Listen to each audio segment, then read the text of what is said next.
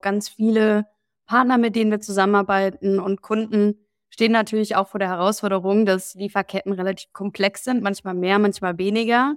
Und das haben wir super früh schon auf unserer Reise gemerkt, dass wir wirklich so einen Schritt-für-Schritt-Ansatz eigentlich bieten müssen. Also, dass man eben nicht sagt, ihr müsst direkt alle, euer komplettes Portfolio, alle Produkte, alle Ursprünge, alles offenlegen, alles verstehen, sondern dass man zum Beispiel erstmal sagen kann, hey, wir fangen mit einem Piloten an, wir suchen uns zum Beispiel kritische Rohstoffe raus, wie eben Kaffee, Kakao, Nüsse aus dem globalen Süden und wollen erstmal hier wirklich die Prioritäten setzen und dann vielleicht auch erstmal mit einem statischen Mapping anfangen.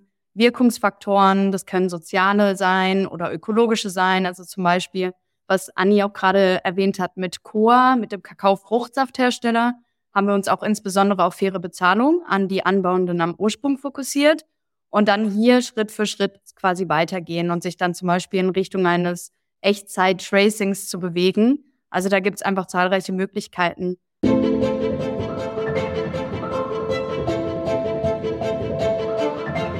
Innovation weiterdenken und Zukunft einfach machen. Hallo, Klaus Reichert hier. Ich bin unabhängiger Unternehmensberater und Business Coach für Innovation und Business Design. Ich begleite engagierte Unternehmerinnen und Führungskräfte sowie ihre Teams mit Smart Innovation auf dem Weg von der Vision zu enkeltauglichen Leistungen. Meine Mission ist es, Unternehmen und seine Menschen kreativer und innovativer zu machen. Ich arbeite remote von Baden-Württemberg aus. Im Smart Innovation Podcast spreche ich mit engagierten und kreativen Menschen über Innovation, über Innovationsmanagement, Unternehmertum und Verantwortung, gerade im Kontext des Klimawandels. Zuhörer können bei den Live-Aufnahmen mitmachen und Fragen stellen. So wird Innovation lebendig und leicht umsetzbar. Die Live-Aufnahmen sind mittwochs, Episoden erscheinen montags. Den Link zu Terminen, Newsletter und dem Transkript finden Sie in den Show Notes. Bleiben Sie auf dem Laufenden und folgen Sie der Show, wo immer Sie Ihre Podcasts hören oder auf klausreichert.de-linkedin. Und denken Sie daran, es gibt kein Ende von Innovation, nur Starts. Meine Gesprächspartnerinnen heute sind die Seed Trace Gründerin und Geschäftsführerin Katharina Elisa Davids und Anna-Selina Haberbosch. Wir unterhalten uns über transparente Lieferketten und die Entwicklung von Seed Trace. Anne war ganz am Anfang des Smart Innovation Podcasts schon Gesprächspartnerin. Herzlich willkommen und schönen Dank, dass ihr heute mit dabei seid. Danke dir, wir freuen uns. Wir freuen uns. Anne, du warst ja äh, am Anfang des Podcasts schon mit dabei. Vielen Dank für deinen Mut damals.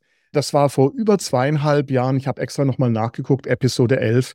Danke, dass du sozusagen nochmal mitmachst. Freut mich sehr. Ähm, mir ging es heute auch darum, zu schauen mit euch zusammen, äh, wie sich Seed-Trace entwickelt hat. Dazu müssen wir natürlich erstmal auch verstehen, was Seed-Trace ist. Also mit Seed-Trace beschäftigen wir uns mit Traceability oder Rückverfolgbarkeit in Lebensmittellieferketten.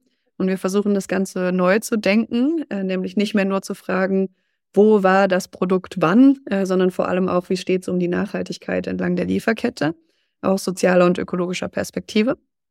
Und äh, da entwickeln wir einerseits unsere digitale Plattform weiter, um diese Prozesse zu ermöglichen, also dass die Daten erfasst werden können, dass sie analysiert werden können und entsprechend in Handlungen übertragen werden. Da spielen sowohl die Kooperation zwischen verschiedenen Akteuren entlang der Kette und das Teilen von komplexen und auch wettbewerbskritischen Daten eine Rolle, als auch dann natürlich diese Transparenz nach außen zu schaffen.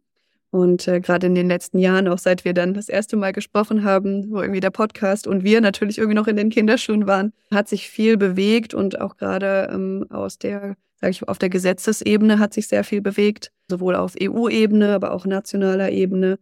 Da ist viel mehr Druck in die Thematik äh, gekommen und äh, für uns entsprechend auch komplexere Lieferketten, komplexere Themen. Aber da gehen wir bestimmt noch genauer drauf ein. Und an diesen verschiedenen Stellschrauben unterstützen wir, um das Ganze vielleicht noch greifbar zu machen. Als ein Beispiel so aus Sicht von Konsument und Konsumentin. Ähm, wenn man in den Supermarkt geht und sich die ein oder andere Schokoladentafel schnappt, dann kann man durch uns äh, rückverfolgen, wo das Ganze herkommt, das einsehen und in manchen Projekten sogar rückverfolgen bis hin zur nachgewiesenen Zahlung an Kleinanbauende am Ursprung. Mach ruhig Werbung. Bei welcher Schokolade wäre das? Also wir arbeiten zum Beispiel mit Coa zusammen. Das ist ein Unternehmen, die Kakaofruchtsaft produzieren und die in der Schweiz und in Ghana sitzen. Und äh, die sind Zulieferer von ganz vielen Unternehmen in der Schokoladenindustrie, zum Beispiel Sprüngli, die die Daten auch verwerten, aber auch vom Fass. Äh, da gibt es zum Beispiel auch so einen Kakao-Essig. Da gibt es unterschiedliche Unternehmen, aber wir sind auch im Nussbereich, ähm, viel immer mehr seit dem letzten Jahr. Kaffee ist auch ein großes Thema für uns. Gerade haben wir ein Projekt mit Planted gemacht, kennt man vielleicht so gerade im Veganuary, äh, das vegane Schnitzel transparent gemacht von Planted. Genau. Ich habe mich sehr lange nach solchen Lösungen gesehnt. Äh, ich finde es immer wieder spannend, wenn man dann tatsächlich manchmal auch ja auf der Packung schon so sieht, woher das Produkt kommt, die Rohstoffe kommen, die Zusammenhänge sind. Aber schlussendlich ist es ja auf der kleinen Packung von einem beliebigen Produkt ja gar nicht abbildbar. Was ihr macht, ist mit eurer Plattform sozusagen all diese Informationen, die dazu notwendig sind, um diese Lieferkette zu verstehen, eben online eben aufzuzeigen. Ihr habt es schlau gemacht, finde ich. Ihr seid ja ein Angebot, ein Online-Angebot, äh, das äh, sehr viel Vertrauen sozusagen schafft, braucht und sehr aufwendig sein kann, wenn man das als Unternehmen tatsächlich nutzen möchte. und jetzt ist euer Angang an das Thema ja in Schritten. Fand ich toll. Könnt ihr kurz erklären, wie man bei euch jetzt zum Beispiel zum Kunden wird? Ist es sehr aufwendig? Muss ich gleich alles am Anfang lösen oder kann ich das dann Schritt für Schritt machen? Ja, das ist ein super wichtiger Punkt. Ganz viele Partner, mit denen wir zusammenarbeiten und Kunden stehen natürlich auch vor der Herausforderung, dass Lieferketten relativ komplex sind, manchmal mehr, manchmal weniger. Und das haben wir super früh schon auf unserer Reise gemerkt, dass wir wirklich so einen Schritt-für-Schritt-Ansatz eigentlich bieten müssen. Also, dass man eben nicht sagt, ihr müsst direkt alle, euer komplettes Portfolio, alle Produkte, alle Ursprünge, alles offenlegen, alles verstehen, sondern dass man zum Beispiel erstmal sagen kann, hey, wir fangen mit einem Piloten an, wir suchen uns zum Beispiel kritische Rohstoffe raus, wie eben Kaffee, Kakao, Nüsse aus dem globalen Süden und wollen erstmal hier wirklich die Prioritäten setzen und dann vielleicht auch erstmal mit einem statischen Mapping anfangen. Wirkungsfaktoren, das können soziale sein oder ökologische sein, also zum Beispiel, was Anni auch gerade erwähnt hat mit Coa, mit dem Kakao-Fruchtsafthersteller haben wir uns auch insbesondere auf faire Bezahlung an die Anbauenden am Ursprung fokussiert und dann hier Schritt für Schritt quasi weitergehen und sich dann zum Beispiel in Richtung eines Echtzeit-Tracings zu bewegen. Also da gibt es einfach zahlreiche Möglichkeiten. Wir haben jetzt eben in den letzten Monaten auch das erste Mal mit der Gastronomie zusammengearbeitet, mit dem Veganuary, was Anna auch gerade schon erwähnt hat. Wir haben da gemeinsam mit einem größeren am Retail befindenden Unternehmen, dann Planted als Scale-Up gemeinsam gearbeitet und innerhalb von nur zwei bis drei Monaten Ergebnisse gehabt, die auch schon jetzt zum Beispiel in den Kantinen sichtbar waren, dass man Schnitzel scannen kann und genau sieht, wo es herkommt, was für Inhaltsstoffe drin sind. Also man kann relativ schnell anfangen und auch schon Ergebnisse sehen. Ist ja immer wichtig, weil wenn die Hürde am Anfang schon viel zu hoch ist, egal was man macht, ja, dann lässt man es liegen, dann äh, schiebt man es raus, dann ist es einfach nichts, was man gleich einfach so anfangen möchte. Also ich fand es schlau, wie ich das gesehen habe bei euch und äh, ja, ist einfach nachvollziehbar. Es ist ganz nah am, am Kunden dran, finde ich. Wenn wir jetzt mal gucken, was war vor zweieinhalb Jahren zu heute bei euch so viel anders? Was hat sich denn da so vielleicht an, an bestimmten Meilensteinen getan für euch? Was, was sind so die größten Deltas, wenn ihr da jetzt zurückschaut? Ich glaube, da gibt es ganz schön viele. Also gerade in so einem Startup-Leben ist das eine lange Zeit. Aber äh, gerade auf Produktebene hat sich natürlich wahnsinnig viel entwickelt. Also was ich eingangs schon erwähnt habe, ist, dass sich auf, sei es Lieferketten-Sorgfaltspflichtengesetz oder jetzt auf EU-Ebene das Entwaldungsgesetz, da einfach ähm, unheimlich viel tut. Das gibt euch Rückenwind, oder? Diese rechtliche Situation. Genau, und das ist für uns immer eine, eine spannende Angelegenheit, weil wir möchten nicht einfach nur, ich sage jetzt mal ganz plump, die Häkchen setzen bei den äh, neuesten Gesetzen und die Fragebögen rausschicken, sondern wir wollen uns schon treu bleiben und wir sind auch der festen Überzeugung, dass die Unternehmen eine langfristige Perspektive und Strategie brauchen, was die Transparenz in ihren Lieferketten angeht. Und äh, jetzt kommen immer neue Gesetze, und wenn man sich mal so die letzten zehn Jahre anschaut, ist da irre viel gekommen und es wird auch immer mehr und die granularen Anfragen zu den Daten, die bis hin zum Ursprung gehen und die Verantwortung, die da gefordert wird, die weitet sich immer mehr auf äh, weitere Produkte aus. Und das hat natürlich auch bei uns viel Veränderung gebracht. Und äh, ich glaube, ein Projekt, mit dem man das ganz gut erklären kann, was so passiert ist, seit wir das letzte Mal gesprochen haben, ist ein Projekt, was wir mit der Gesellschaft für internationale Zusammenarbeit äh, zusammengestemmt haben und verschiedenen Partnern, wo wir von, okay, wir unterstützen kleine Unternehmen mit direkten Handelsbeziehungen und kleinen Portfolios hingekommen sind zum Mittelstand und gesagt haben, na ja, wenn wir wirklich Nachhaltigkeit und Impact skalieren wollen, dann müssen wir auch an die komplexen Portfolios und die komplexen Ketten rangehen.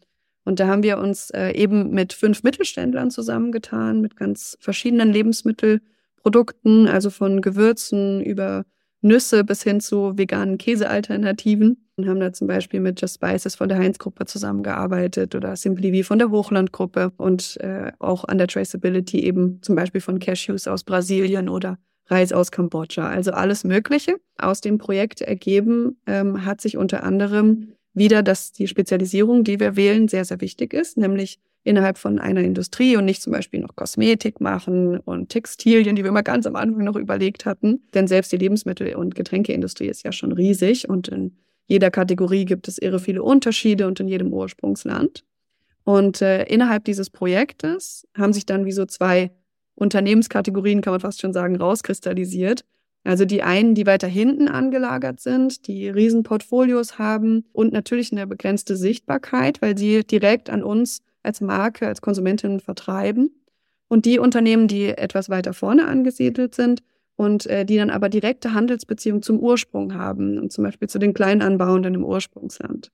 Und wichtig für uns ist, dass wir da dann nicht nur einen Akteur abholen entlang dieser Ketten, sondern eine Lösung äh, auch bieten, die für alle sinnvoll ist. Weil am Ende des Tages ist die Transparenz und Lieferkettentransparenz ja genau eben Kooperation zwischen den Akteuren.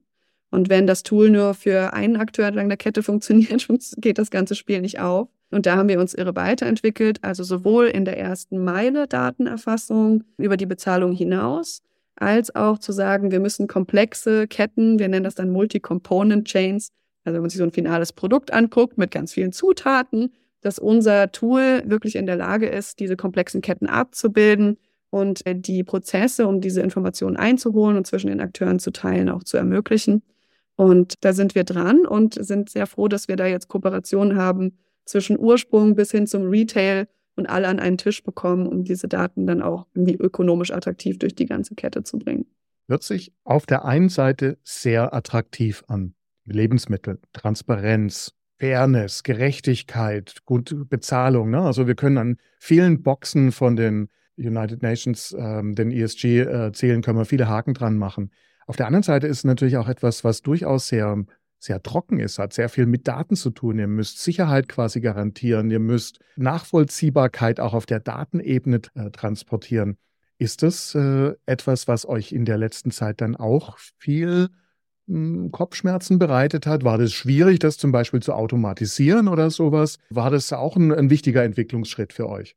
Ja, ich denke, das ist eine der größten Herausforderungen, die du gerade beschrieben hast ist irgendwie so diese Balance zu schaffen zwischen Automatisierung, aber trotzdem nicht irgendein Konzept drüberstülpen, was halt auch der Individualität nicht gerecht wird, weil jetzt zum Beispiel der Fokus auf ein Living Wage schon alleine der bringt eine Komplexität mit, was für Datenpunkte erfasst werden müssen, wie die verrechnet werden müssen.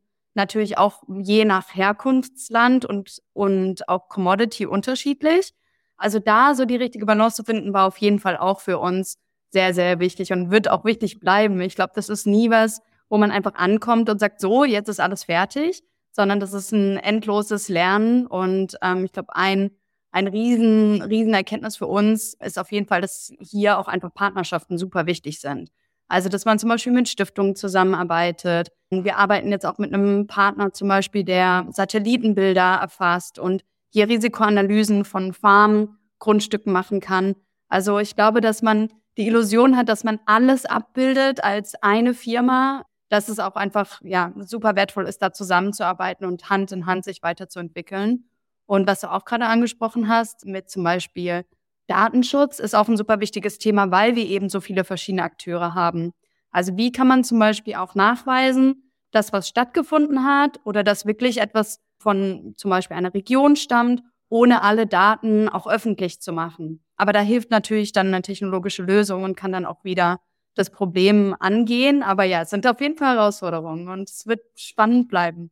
Ich kann mir auch vorstellen, dass ihr da äh, einiges vorhabt. Ihr, ich, ich verstehe das so, dass ihr euch eigentlich da auch als Integrator von vielen Datenquellen seht, um das dann eben am Ende so einfach aufzubereiten, dass es auf der einen Seite der Konsument, die Konsumentin das natürlich verstehen und nachvollziehen kann, auf der anderen Seite aber auch die beteiligten Unternehmen was mit den Daten anfangen können und daraus dann zum Beispiel lernen können oder Produktentscheidungen auch treffen können.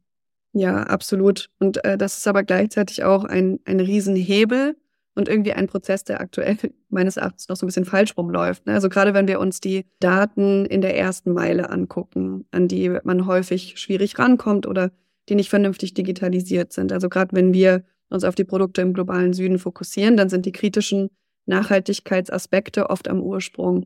Und viele Daten sind schon da. Also gerade wenn das zertifizierte Farmen oder Produkte sind, also zum Beispiel biozertifiziert oder Fairtrade zertifiziert, dann müssen die Farmen und kooperativen Zulieferer de facto ja schon total viele Daten sammeln, die mit der Traceability und vielleicht auch den Bezahlungen zusammenhängen. Was aber passiert ist, dass das punktuell vielleicht einmal im Jahr in irgendeinem Excel-Sheet abgetragen wird, in der Regel wahrscheinlich auch in mehreren verschiedenen Sheets für verschiedene Zertifizierungen und PDF-Dateien.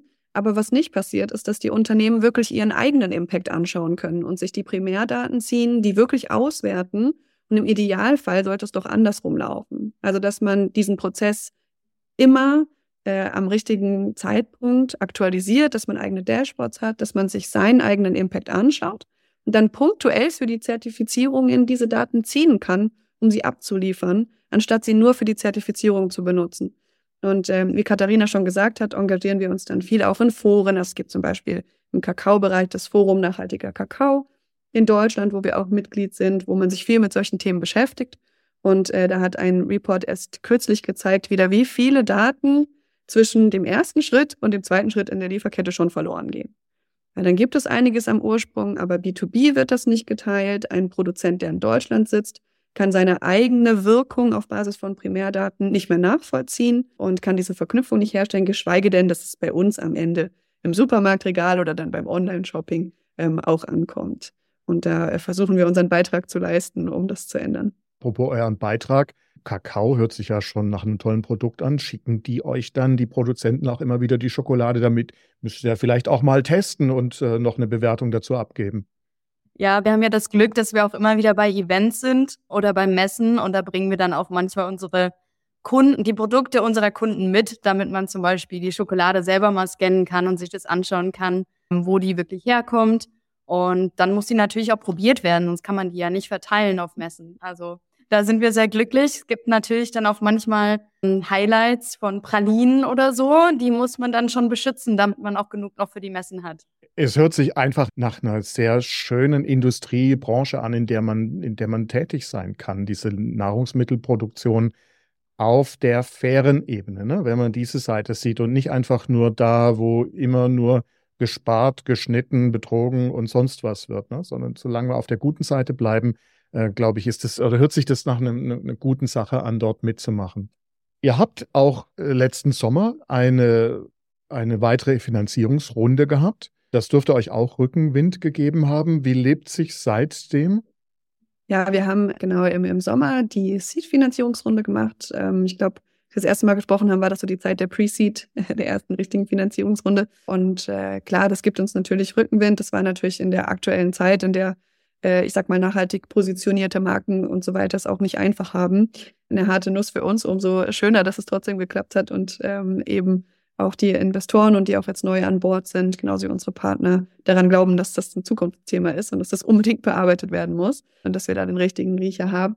Für uns hat das bedeutet, dass wir nochmal äh, ein paar Schlüsselrollen besetzen konnten, was natürlich richtig toll ist und da freuen wir uns sehr drüber.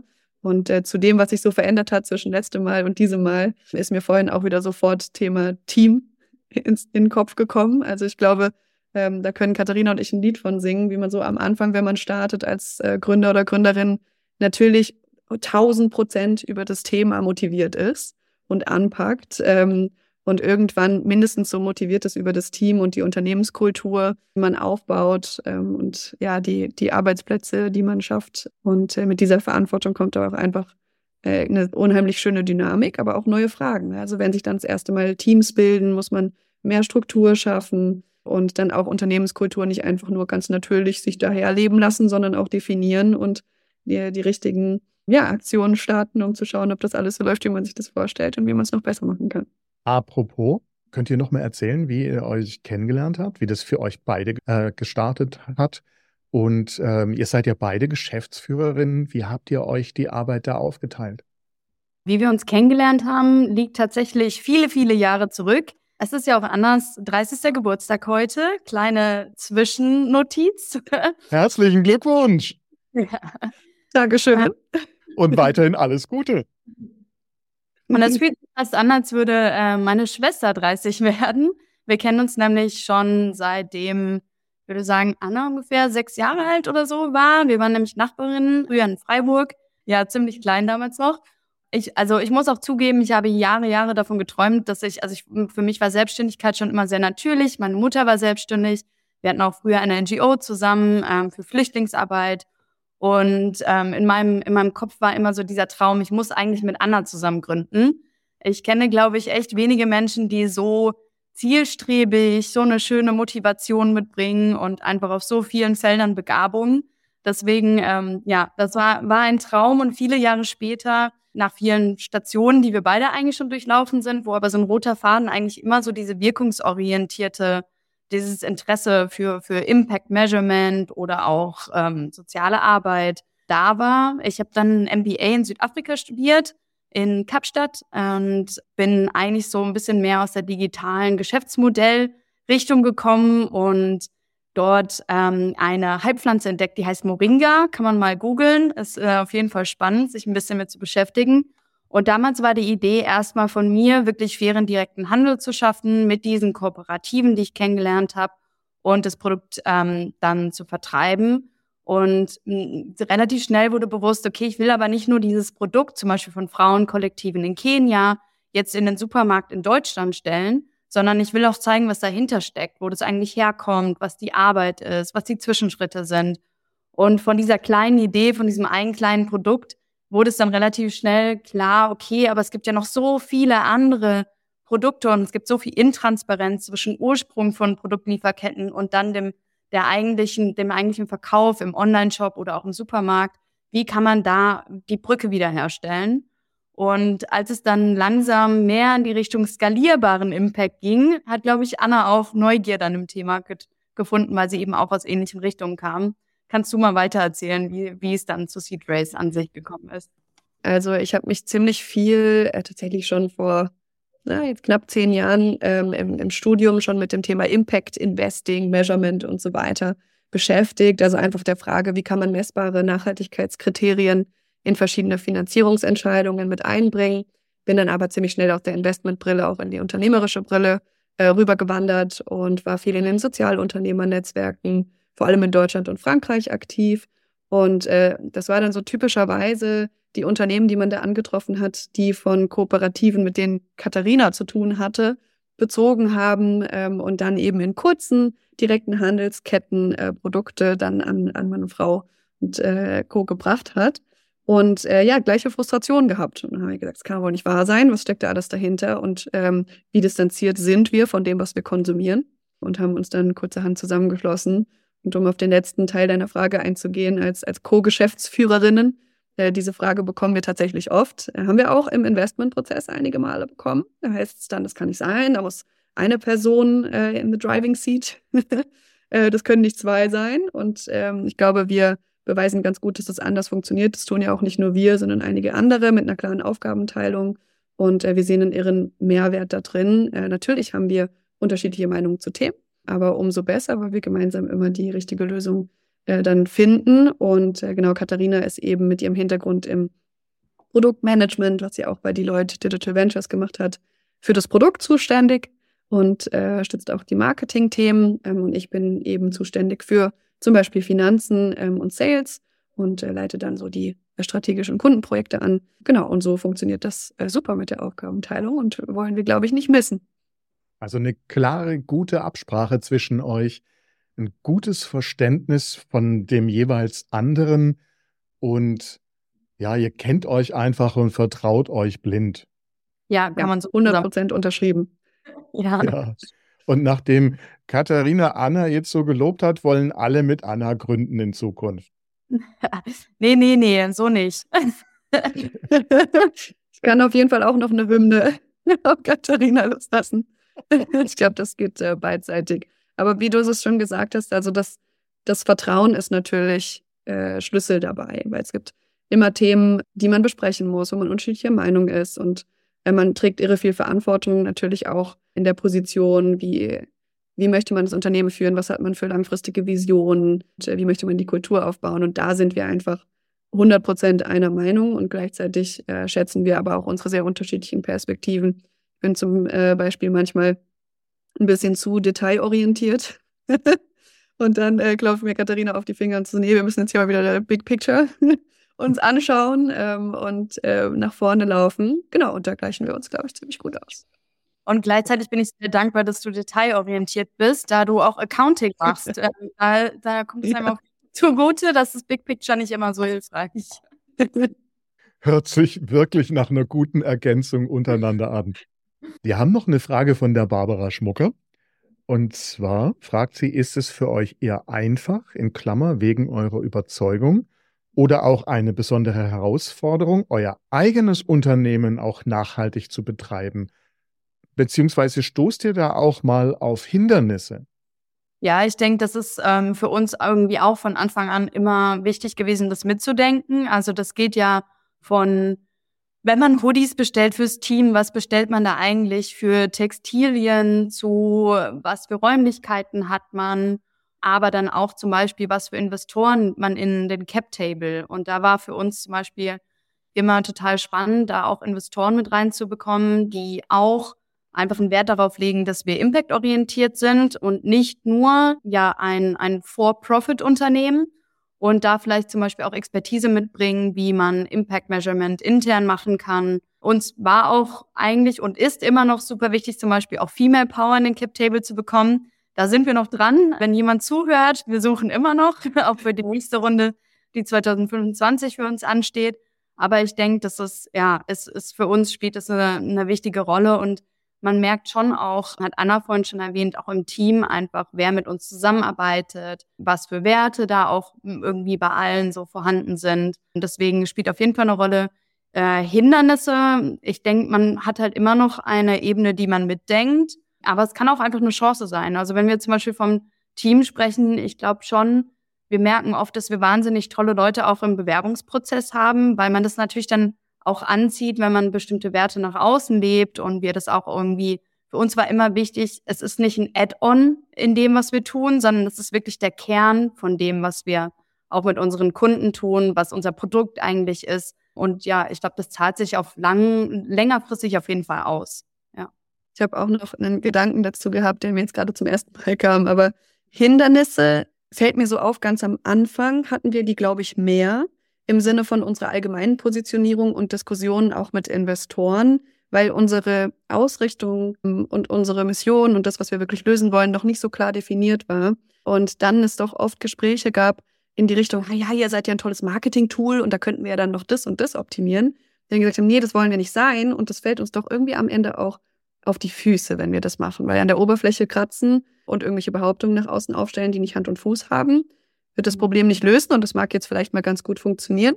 Aber wir glauben auch nicht dran, dass das der Business Case ist. Und ich glaube, bis wir da dann auch genug unser Produkt selber geformt hatten, kam das eher auf. Mittlerweile ist das, glaube ich, nicht mehr so, weil wir auch einfach in einem Bereich sind und das ist ja auch das, was Katharina gesagt hat, was uns irgendwie schon immer so verbunden hat, dass es doch nicht sein kann, dass man entweder For-Profit oder Non-Profit ist und dass man die Dinge, die man richtig macht und die man irgendwie zukunftstreibend orientiert, dass die immer durch Spenden finanziert sein müssen. Also irgendwie muss es doch Hand in Hand geben und die Zukunft entwickelt sich auch in diese Richtung. Wir sind der festen Überzeugung, wenn man nicht diese Transparenz und Nachhaltigkeit in die Ketten bekommt, dann kann man jetzt vielleicht noch ein paar Jahre weitermachen.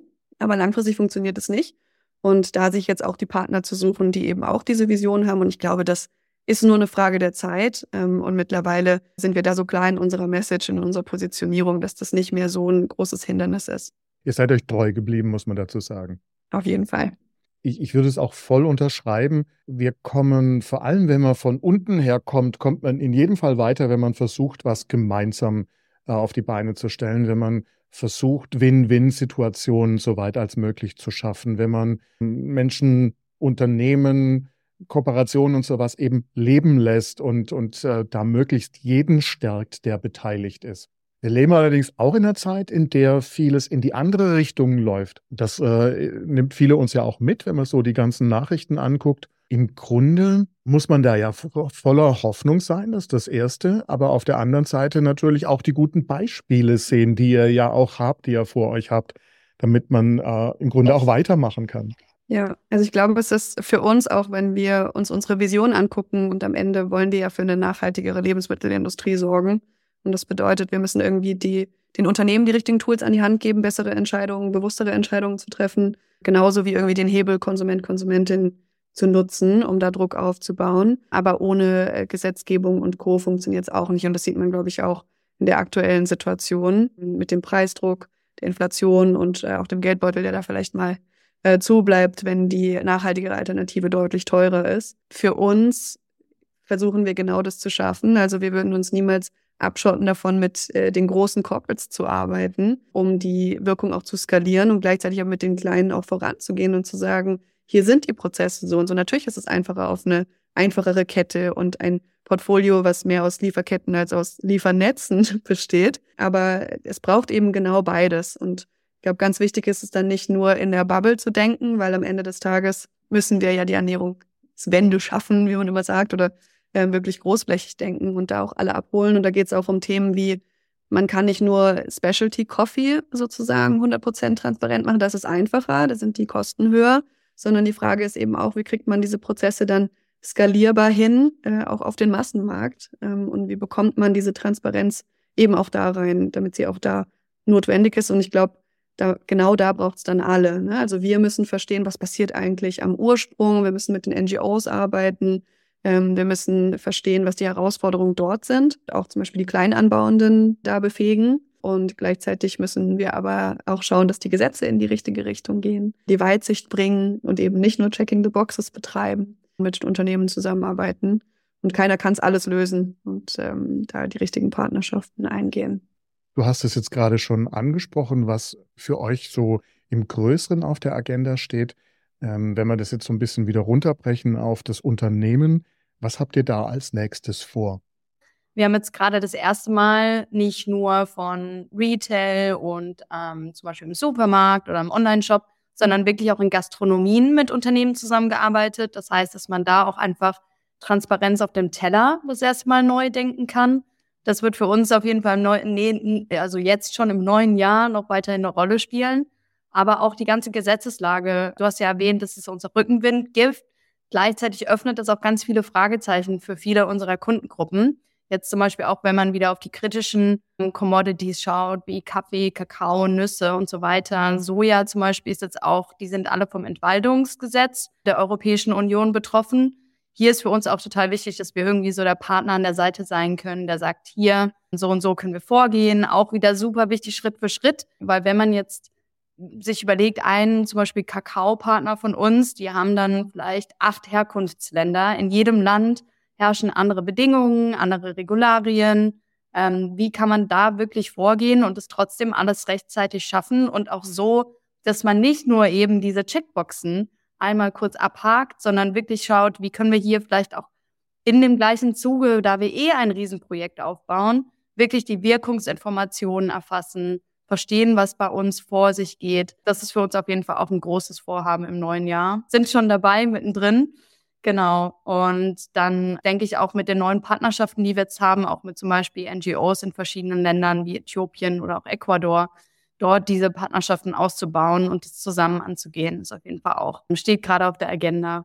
Wo ihr auf jeden Fall noch gespannt sein dürft, das können wir noch nicht ganz offiziell nennen, ähm, aber ist, dass wir, Knock on Wood, äh, im September auch in den Retail gehen mit neuen Produkten wo dann auch verarbeitete Produkte mit vielen Zutaten komplett transparent gemacht werden, bis hin zum Ursprung, äh, mit Bezahlungstransparenz, aber auch anderen Wirkungskriterien. Und äh, Thema für uns immer mehr wird auch eigentlich die produzierende Industrie, die zum Teil auch die Eigenmarken des Retails produziert. Weil für uns war es echt eine harte Nuss, erstmal zu versuchen, direkt an die Supermärkte und Ketten ranzugehen, weil die halt sagen, so, ah, jetzt kommt bei uns alles fertig an, was haben wir damit zu tun? fragt mal die vor uns, die sind für die Produktion und die Beschaffung zuständig.